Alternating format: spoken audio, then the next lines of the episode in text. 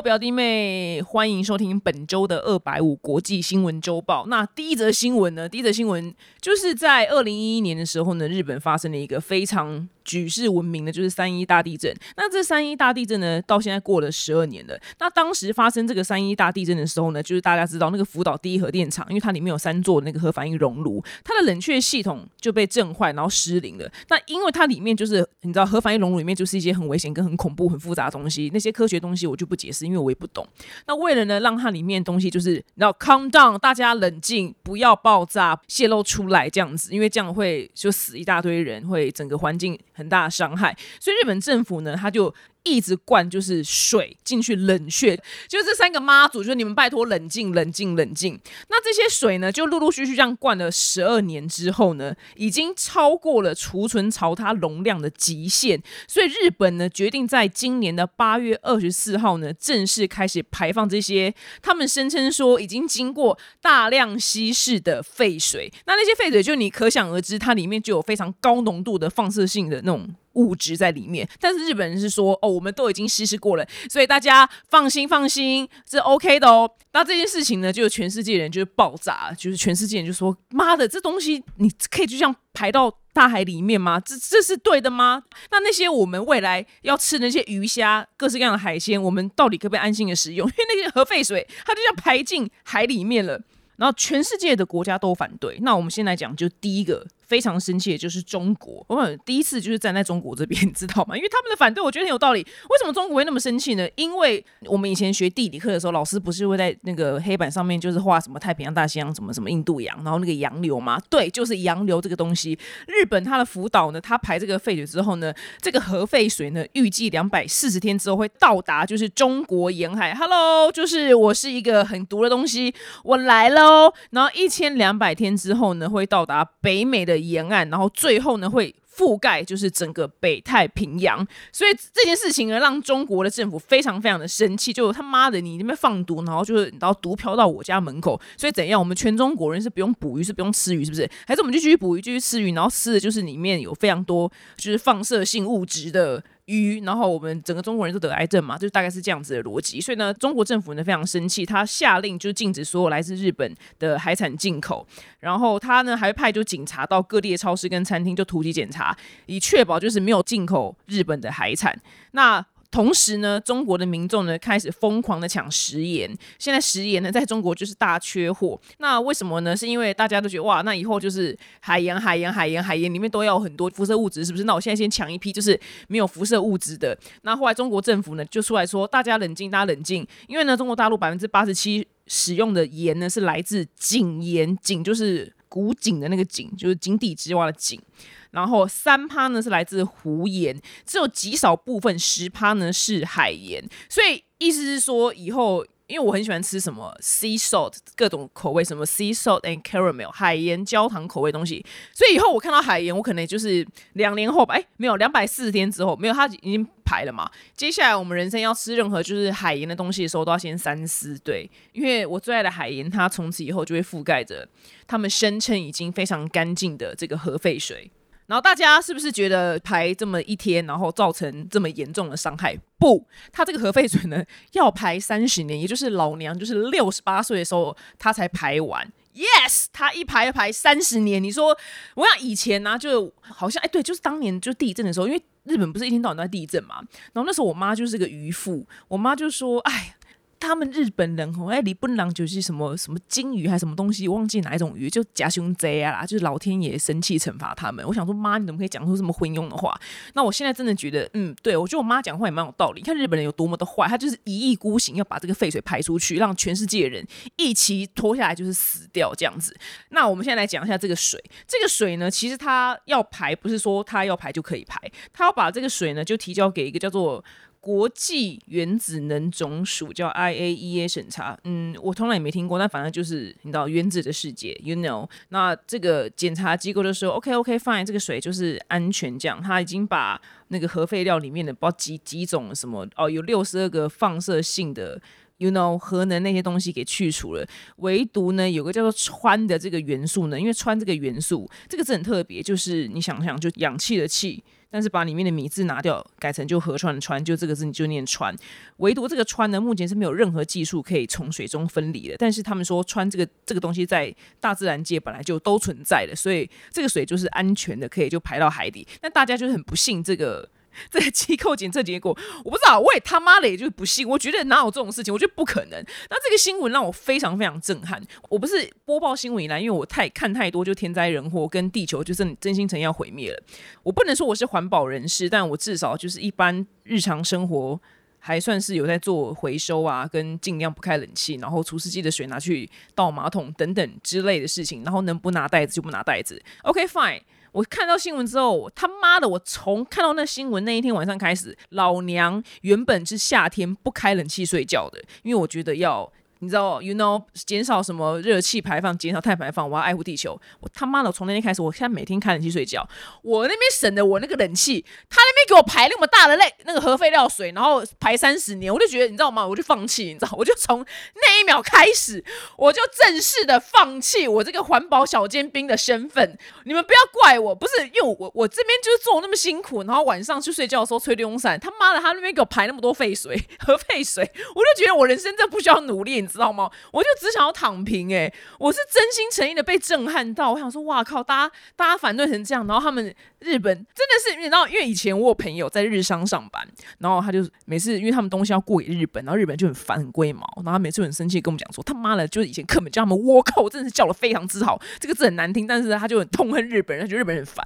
现在呢，我觉得嗯，对日本就以前我们叫日本人叫倭寇，我真的觉得非常的就是也是 OK。那如果呢这边就是有些某一个颜色政党倾向人，因为那个政党倾向人他们。就非常非常爱日本，就是任何人都不能讲日本一句坏话。我觉得，我觉得如果你们要留言骂，我觉得也 OK，因为这事情摆在面前的，因为大家就已经就叫他不要排，让他一意孤行排，然后全球的人，你你你就是你，对你也会吃下就是这些含有未知放射性物质的。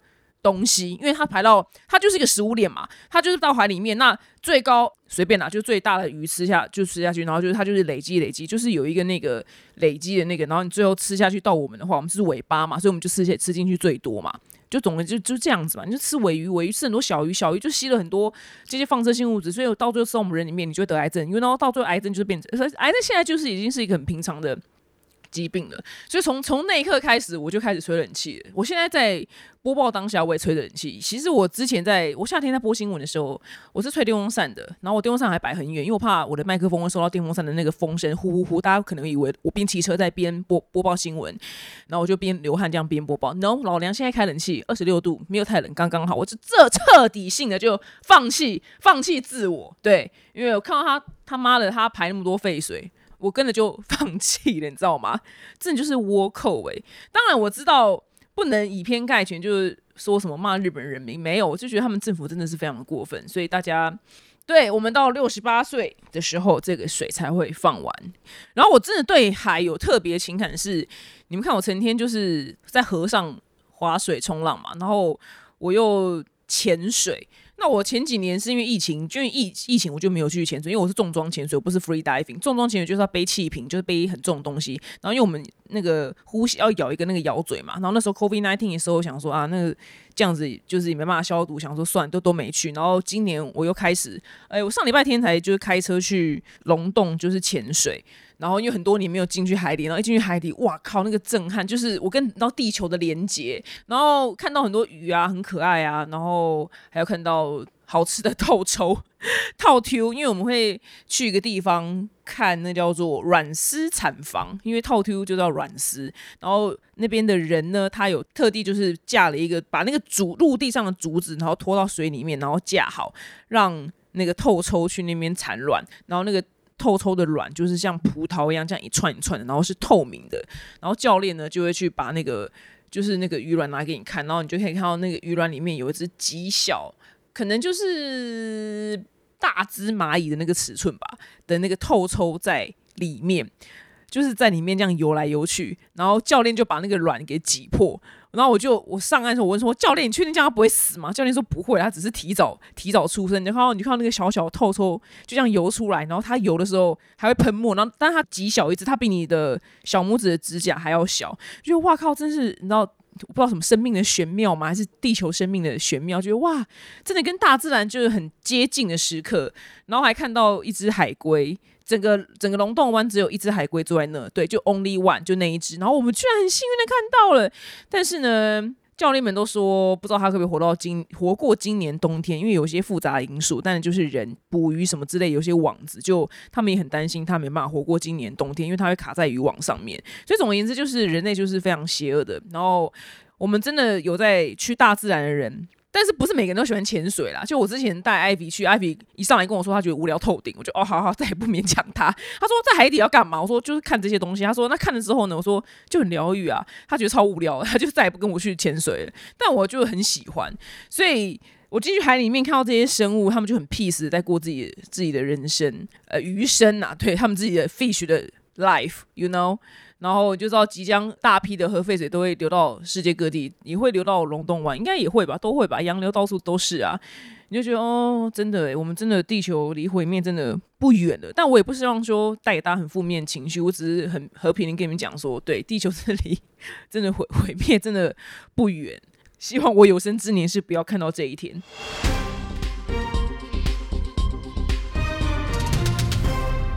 现在的新闻呢，我真的觉得非常的聪明。Covid nineteen 结束之后呢，因为大家都原本都没有旅游干嘛的嘛，所以今年夏天航空业跟旅旅游业呢就砰砰砰强势复苏。那那个机票的价钱呢，大家应该都看到时候都会吐血。以就日本来讲好了，就以前的日本的。飞日本的廉价航空呢，现在已经没有那个什么什么几千元的这种价位，是完全不不科林看到。今年的夏天呢，就是飞日本廉价航空呢，就是以往过去就是一般航空，像长龙、华航的经济舱的价钱，它就是已经变成就是长龙、华航以前经济舱的价钱。那其他就更不用讲，以前我是没有去记以前的机票钱的，但每个人都叫苦连天，说怎么变超贵、变超贵。然后因为我不想要知道太细节，因为这样就会让我心情非常不好。所以我就走一个就是闭眼睛买机票的方法。好，举例来说，到底什么意思呢？假设呢，就是纽约直飞洛杉矶，它的票价呢，台面上就三百五十块美金。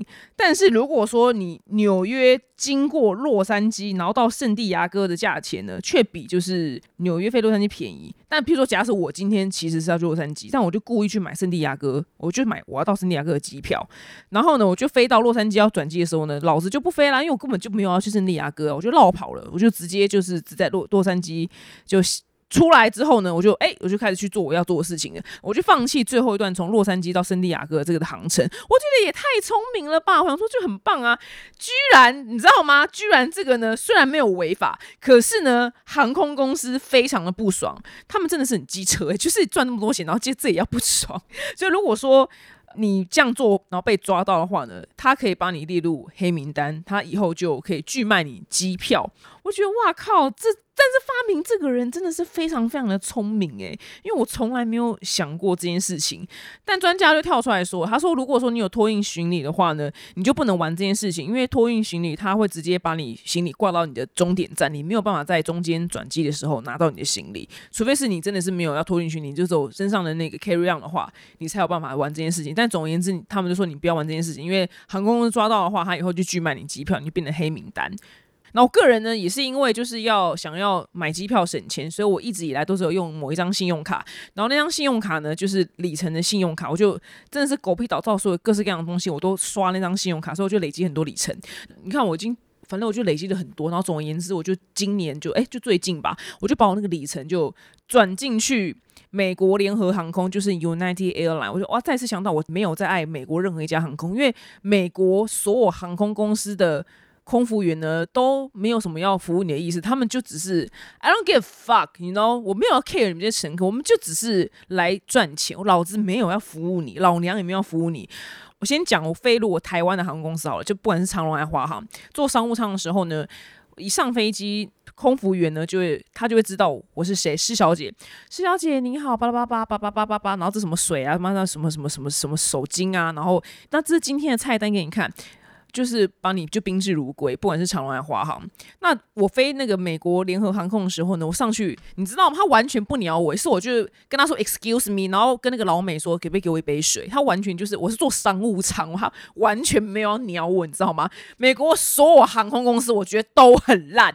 美国真是服务极烂的一个国家。我说真的，他们真的 I don't give a fuck，而且他们超多空服员都披头散发，他们没有在绑头发，没有绑包头。坐那个夏威夷航空更是啊，那些大妈大妈都那个头发是。就是因为他们外国人很多自然卷很毛嘛，他们也没有要整理，他就是这样披头散发，每个都是迪克牛仔，你知道吗？就啪，然后就这样服务你，然后他们就很长，就是一群空服员就靠在靠在一个什么东西上，然后在那边就是聊天这样。但我觉得。很屌，只是我真心诚意的很讨厌坐美国任何航空公司，但是因为我要去，因为我男朋友都住在一个很烦的地方，所以如果我搭长龙或华航，我就是会转机转的很痛苦。后来我发现原来只能搭美国联合航空，我才会就最轻松到达他那个鸟不生蛋的地方，所以我就是。逼不得已呢，就只好把我的点数、宝贵点数就转进美国联合航空，就发现哇靠，奇怪哇，这真的是个非常冗长的故事。总而言之，航空公司很贱，就是因为刚好我要去美国日期，他故意假使啊，平常平常只要二十万点好了，但是他故意变成五十万点，就是让你换不到，所以呢，完里程数就是。非常之困难，就觉得怎么有点难过。我那天为此还敲了宝可梦，还有布莱恩，他们两个真的好厉害，他们都有回答我为什么。因为我说奇怪，怎么会要五十万卖哦？怎么会要五十万点？那这样子不是很荒唐吗？因为他说你卖油不够的话，你就直接在网站上面他会卖你，就是卖哦。那我就算一下，我差三十万卖哦，差三十万卖哦。你知道我要付台币多少钱吗？付台币什么二三十万？我说疯了吗？我一张我商务上一张票，我再多花二三十万给你买，那我他妈的从头到尾这二十万卖我在干嘛？就是然后去不耻下问，你知道亲自就是敲他们说，请问一下这到底怎么一回事？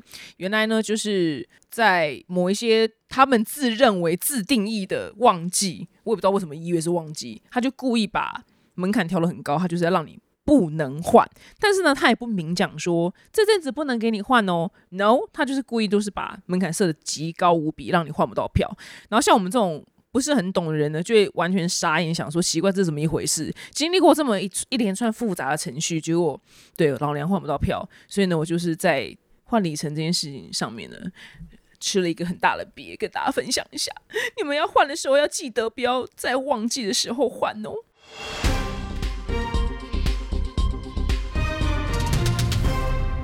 下的新闻呢，超级无敌惊险！在巴基斯坦的西部山区呢，就他们有很多偏乡，然后那些偏乡呢，他们平常呢，像我们平常是坐车、坐捷运啊，就骑摩托车出门，但他们的偏乡呢，他们坐缆车出门，缆车就像他们的摩托车这样子好了。然后那天早上呢，就上礼拜有一群小孩跟一个老师呢，要坐缆车去上学，开到一半的时候呢，就一条绳索断掉，就只剩下一条，然后这样悬吊着他们。哇靠！这超级无敌，这人生跑马灯一定全部跑出来。他们当时呢被吊在相当于九十一层楼高的高度，然后下面是山谷，对，就是这么的恐怖。那有一些新闻是说上面有六名儿童，两个大人。那有一些新闻是说七个儿童跟一个大人，但因为可能是翻译的关系，所以会有这两个不同的资讯。那我不知道哪一个是正确的，因为真的是都哎，反正就总共就是。八个人在上面啊，反正总之就八个人。那这个缆车上面的成人呢，就赶快拨打电话说我们被困在什么缆车上面，然后赶快来救我们。那巴基斯坦的那个政府呢，就赶快派出就救难队去把他们救下来。一开始他们用直升机想要把他们救下来，可是因为直升机，你想想看哦，直升机就他那个螺旋桨砰砰砰砰那么大，所以它其实也不太能靠近那个缆车，因为它太靠近的话，它那个螺旋桨会打到缆车。所以总而言之，他们救了十几个小时之后，他们只救了一个人下来，就是非常的成效不彰。但后来有人跳出来说，真的不要怪，就是政府救的不好，是因为缆车上面的小孩，就是那难度太高，他们也不敢就是这样，类似是接抛过来绳子，然后就是这种难度很高的事情，他们也很害怕，总之不敢。然后后来就十几个小时呢，已经到晚上了，然后直升机也没有办法救了。然后此时呢，就来了两个英雄。这两个英雄呢，不属于政府机关的人员，他们呢是路人。这民间高手呢，真的就是所谓的高手在民间。他们两个呢是滑索高手，很特殊的高手。他们两个的职业呢，本来就是。靠滑索，然后去救偏乡，然后什么困在缆车上啊，或者是什么掉落到什么山谷底下的尸体。他们平常的工作真的就做这个，他们本身就是滑索的博士跟 master。他们其实一直自告奋勇说让我们去救，让我们去救，可是政府就不肯。然后后来救十几个小时，发现干妈你到底在干嘛都没救下来。所以呢，政府总算让这两个滑索高手去试。那因为我不是很懂滑索，但是因为滑索滑过去的时候，反正总言之他们在。那个山上面的人人们呢，是真的要有人去帮他拉，就可以把他运过去的。大家就村民们都来了，就帮忙拉那个滑索，然后拉累了就换人拉，因为这是一个非常大的工程。总而言之呢，就靠这两个滑索 master 把他们全部成功的救下来。他们总共在那个缆车上面困了十四个小时。真的是太厉害了吧！我的天哪，这世界上这有滑索高手！我看到这新闻，是觉得天哪，他他们真的是卖命去救人呢。那因为巴基斯坦的很多偏乡，他们平常都是靠缆车去办事情、上学干嘛的。但是因为缆车这个东西都是民营的，就是政府没有去。就是像我们猫空缆车一样，都是安全，所以他们就很多缆车就破破烂烂的，然后就像今天这样子，就发生这么恐怖的意外，就两条绳索，然后一条断了，然后这样掉在上面。我的老天爷，那是人生跑马灯！害我现在就是看了觉得有点紧张，因为我去日本滑雪的时候。在滑雪场里面，就是一天到晚坐缆车，但日本人坐缆车应该是坐的蛮安全的啦。只是有时候哈，我也不是很懂。就我曾经就要去上山就滑雪嘛，我们就是要上去山上，然后这样滑雪滑下来嘛。然后我曾经有坐过，就是那个那个不叫缆车，那叫缆椅子，就是缆椅。对，它就是一张椅子，然后你坐上去之后，然后往上去。那大部分的椅子有很多种，可能有三个人，就是那种像长凳那样子的。然后有些比较高级，就是缆车。那有一些是比较高级的蓝椅，就是就长长的椅子，但是它上面有盖子可以盖下来，这是比较高级的。但我坐过最简陋的，它就是一张板凳，对，它就是一张板凳，然后旁边就是一个长长的东西，然后挂到那个缆索、那个滑索上面，然后把我运上山。然后那个椅子呢，日本人真的极度歧视，就是。不是瘦子的人，我的大概有三分之一的屁股的 ass 就是在外面。风山上风又大，我就坐在一个板凳上，你就想象我坐在一个板凳上，然后你就想象猫懒，然后但是我去我不是坐在缆车，我坐在一个板凳，然后没有任何的遮蔽物，我坐那个板凳上去，然后就上很高的山，那个大概要坐十分钟，我就是手有抓多紧，就是那个真的比任何云霄飞车都还要恐怖，因为我下面就是山谷，然后我就坐在那车上，想说这合法吗？这个风这么大，然后那个椅子这样晃啊晃，然后三分之一。的 ass 就在椅子外面，因为我本身没有很瘦，我想说，我是不是要掉下去？我是不是要死？你知道吗？我永远记得那一次，然后我想说，再也不要去那个波道，因为太恐怖了吧？那个椅子真的有够之小，我就上去说，我就跟教练说，这椅子是合法的吗？这这椅子也太不可思议的破烂了吧？那巴基斯坦政府呢？因为这次意外发生之后呢，就说啊，下令总理他叫做卡卡尔，你们呢全部给我什么私人缆车要进行安全检查。确保呢，它是一个安全的缆车，才可以再继续营运。那我也不知道，我也不知道他们到底会不会认真去做检查。只是这个意外，我觉得哇靠，真的全全部救下来，真的是大难不死，必有后福。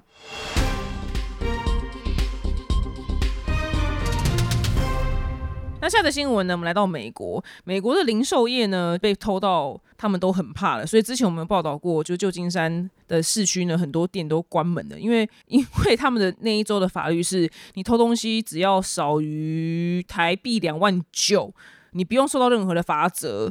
那我原本一直搞不懂是为什么，后来总算查到，是因为他们的监狱住不下人了，太满了，太多重刑犯在里面了，所以他们觉得，哎，关不了那么多人。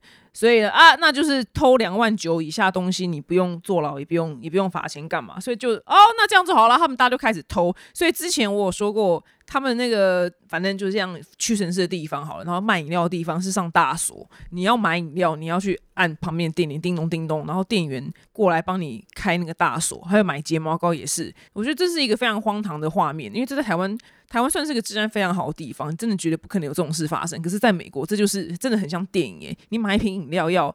按电铃，叮咚叮咚，然后请人来帮你开，这治安真是烂到爆炸。那除了就是被偷到怕之外呢，还有越来越多人就是欠信用卡卡债。像美国的梅西百货，明明就可能生意蛮好的，可是因为太多顾客就是没有缴信用卡卡费，所以他们的信用卡营收呢就锐减。再加上美国的游客人数呢完全没有像疫情前这么多，这次其实非常的简单，因为大家最常看到什么新闻？就是枪击案啊，所以很多人他当然就想说，那我不要去美国好，我去一点安全地方玩嘛。我去美国真的走在路上就会被扫射射死。其实我们自己都没有特别报枪击案，不代表美国没有枪击案，有，只是太多了，可能死人数不够多，所以他就不会变成一个比较会跳出来的新闻，在我们平常滑 FB 的时候或者看新闻的时候可以看到。但其实是有，像前天我播新闻的前天。就有一个白人，他是种族主义至上，他痛恨黑人，他就进去一间店，然后扫射黑人。这个事情其实他们每天都发生，只是我们就没有特别去报，因为都这样讲好像很过分，但是应该说都差不多啦，就是扫射，就是都差不多，所以就没有特别拿出来报。所以去美国旅游的游客呢，就大大的锐减嘛，因为太危险了。然后最幽默的是呢，就美国有一个体育用品连锁店叫 Dick's，就把它想成美国迪卡侬好了。他明明就是生意比什么上一季什么多什么。不知道多几层啊？忘记，就是他生意比较好，结果呢，他营收却少了两成，是为什么呢？哦，因为 因为被偷，就是他 就是一直被偷。就算他生意真的变好，但是因为他被偷太多了，所以导致他整体的营收是下降的。你就知道他们偷东西到底有多么的猖狂。然后后来记者就是看到那个 CNN 的记者，他们那时候就进去，我忘记进去哪间店了，应该就是 Dix。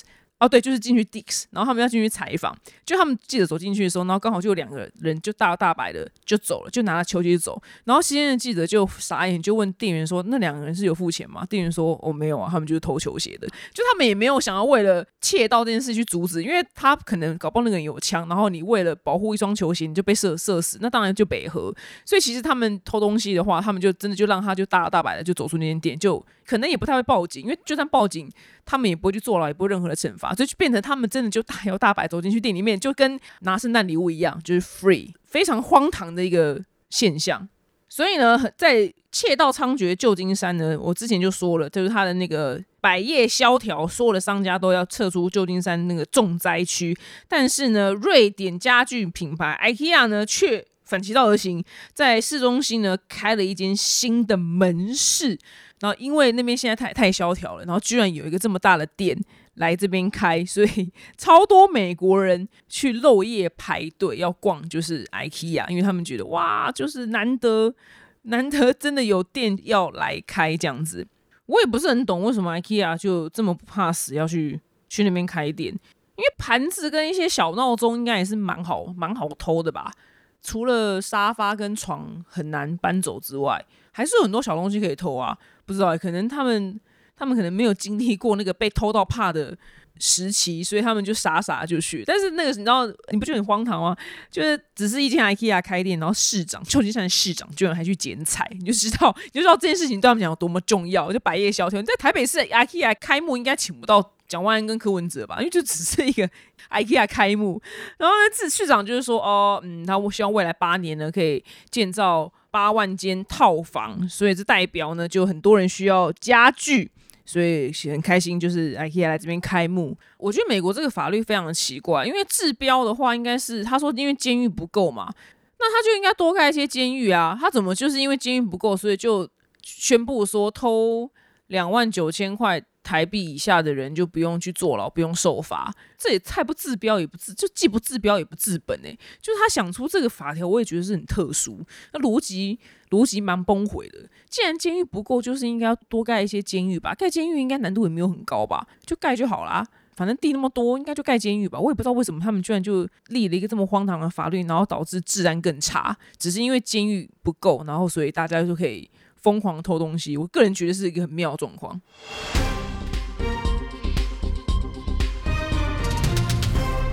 接下来是听完可能对你没有什么用冷知识时间。那今天冷知识呢，就跟我们今天第一则新闻就息息相关。就日本政府在二十四号决定排放那个核废水到大海里面嘛。那那个核废水到底是什么东西呢？那我刚刚解释过了，因为它福岛第一核电厂里面其实它有没有六座反应炉？那因为它其中三座呢叫做炉心熔毁，然后它里面的那个有一个叫做。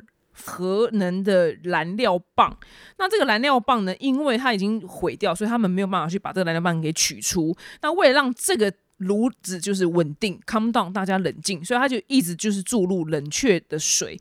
那这些受辐射污染的水呢，至今已经放满，就超过一千多个储存槽。但是呢，就是满了，他目前就是真的也别无他法，所以他就只能把这些放在。储存槽里面的一百三十万吨的这个超高浓度辐射物质的核废水，他们说经过严格的处理，然后交给国际原子能总署审查过了，然后只能就这样直接排入海中。那这个核处理水呢，它是要经过一个程序叫做 ALPS，叫做先进液体处理系统处理，把那些里面的高达六十二个就是放射性的核种去除，是吧？超级难，就是核都是核能的核。那我刚刚讲了，唯独氚这个东西呢，目前是没有任何技术可以从水面分离的。然后最后呢，这些经过处理的水呢，它现在是里面剩下一千五百贝克，它就是一个单位的氚。那这个一千五百贝克这个单位呢，是低于就是日本国家所要求的浓度，所以他的意思说，我现在浓度就是安全。然后这些核废水呢，会经过一公里长的那个海底管道，然后直接排入太平洋。听了真的是蛮蛮难过的啊，因为但是我也无能为力。然后他们是说，因为呢，我们都已经经过处理了，非常安全的，都是合乎规范的，符合国际安全标准，所以大家不要担心。这个呢，核废水呢排到海里面呢，是绝对不会对人体造成健康的影响。呃，我我我就我就朗诵，就是日本他现在官宣的东西，我不代表我赞成，我只是朗诵而已。为什么已经经过这么多，就是什么，反正就这机构啊，然后什么程序，为什么大家还是会很有疑虑呢？最根究的原因呢，就是因为那台机器叫 LPS 机器，这台机器呢就是要排除大量放射性元素，就水里面大量放射性元素。但这台机器呢本身非常不靠谱，因为它好像故障蛮多次的，所以它信赖度就非常的堪忧。这件事情呢，大家不要觉得不可思议，因为我之前看过一个案件，真实案件，就是在美国，我忘记几十年前了，就。刚开始大家要化疗的时候呢，那个机器呢，就是你看这么严格、这么重要的东西，有一间那个科技公司，它发明了一台化疗机器，然后结果那个化疗机器它里面写程式那个人就是有一个非常严重的 bug，所以就是医院呢买那个机之后，然后很多人送进去化疗呢，譬如说随便举例好，譬如说因为化疗不就是放射性那个光吧，还是什么之类，放射性去杀死你癌细胞嘛。随便加是好，一般可能安全是二十，他的城市写错，他放了两千出来，所以你那个人就当场就被大灼伤，就是大尖叫，因为太烫之类的。所以那个机器不代表一定很可靠，因为机器是人做，然后人非常的不可靠。在我听起来，这个 ALPS 这台机器呢，感觉跟那台化疗机器一样，就是感觉有 bug 还是怎么样，就是很不可靠。所以这才是为什么很多国际上的声音是非常反对它这个检测的结果。其实不止我刚刚前面讲中国很生气嘛，其实不止中国了，韩国也非常生气。韩国的很多环保团体啊、公民团体就一面倒要求日本停止排放核废水，他们就很生气说：“你们这样就是把那个海洋生态跟人类的性命都放到。”你们国家利益之后，然后他们还就高喊口号说大海不是日本的垃圾桶，但嗯没有用，他们还是就是放了这个核废水。我真我真的看到这些我是真心觉得难过，我觉得哇靠，看我们这无能为力，也就是当一个非常强大的力量要破坏地球的时候，我们这些小老百姓是真的做不出任何反对的事情。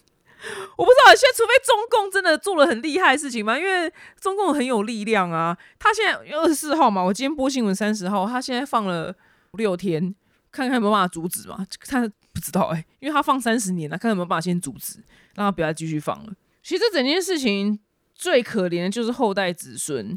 Maybe 我们可能这一代也也会有，应该也是多多少少一定会有影响了。可能我们每个人都死于癌症，但后代子孙一定更惨，因为它这个核废水呢，它是攸关于海洋渔业环境、生物多样性、气候变化跟健康的问题，全面性都会被影响。所以虽然我们远在台湾，但我们也会被影响。我们大家就结交吧。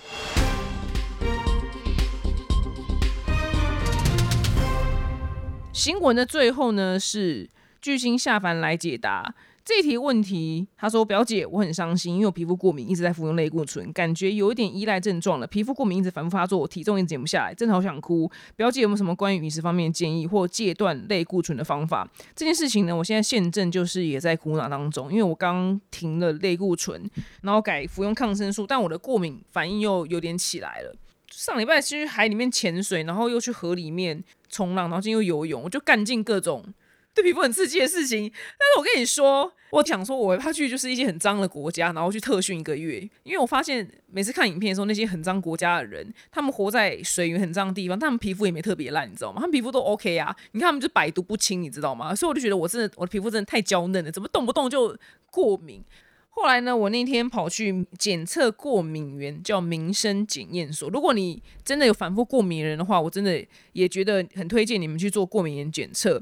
因为我之前我忘记听谁讲了，他说是有一个人推荐我的。他说他有个朋友就开始生酮饮食之后，然后他皮肤开始大过敏，就觉得很奇怪，怎么会这样？后来呢，他去做过敏原检测。那报告出来，反正他会有测大概很多项，嘛几百项啊。总而言之，他对其中一个最容易接触到的东西就是高丽菜。他老兄居然对高丽菜过敏。那因为生酮饮食就要吃很多青菜，所以他常去吃火锅，火锅里面就有高丽菜，所以他大量吃高丽菜之后，他整个皮肤就烂掉，大过敏。那他停吃高丽菜之后，他就 OK 了。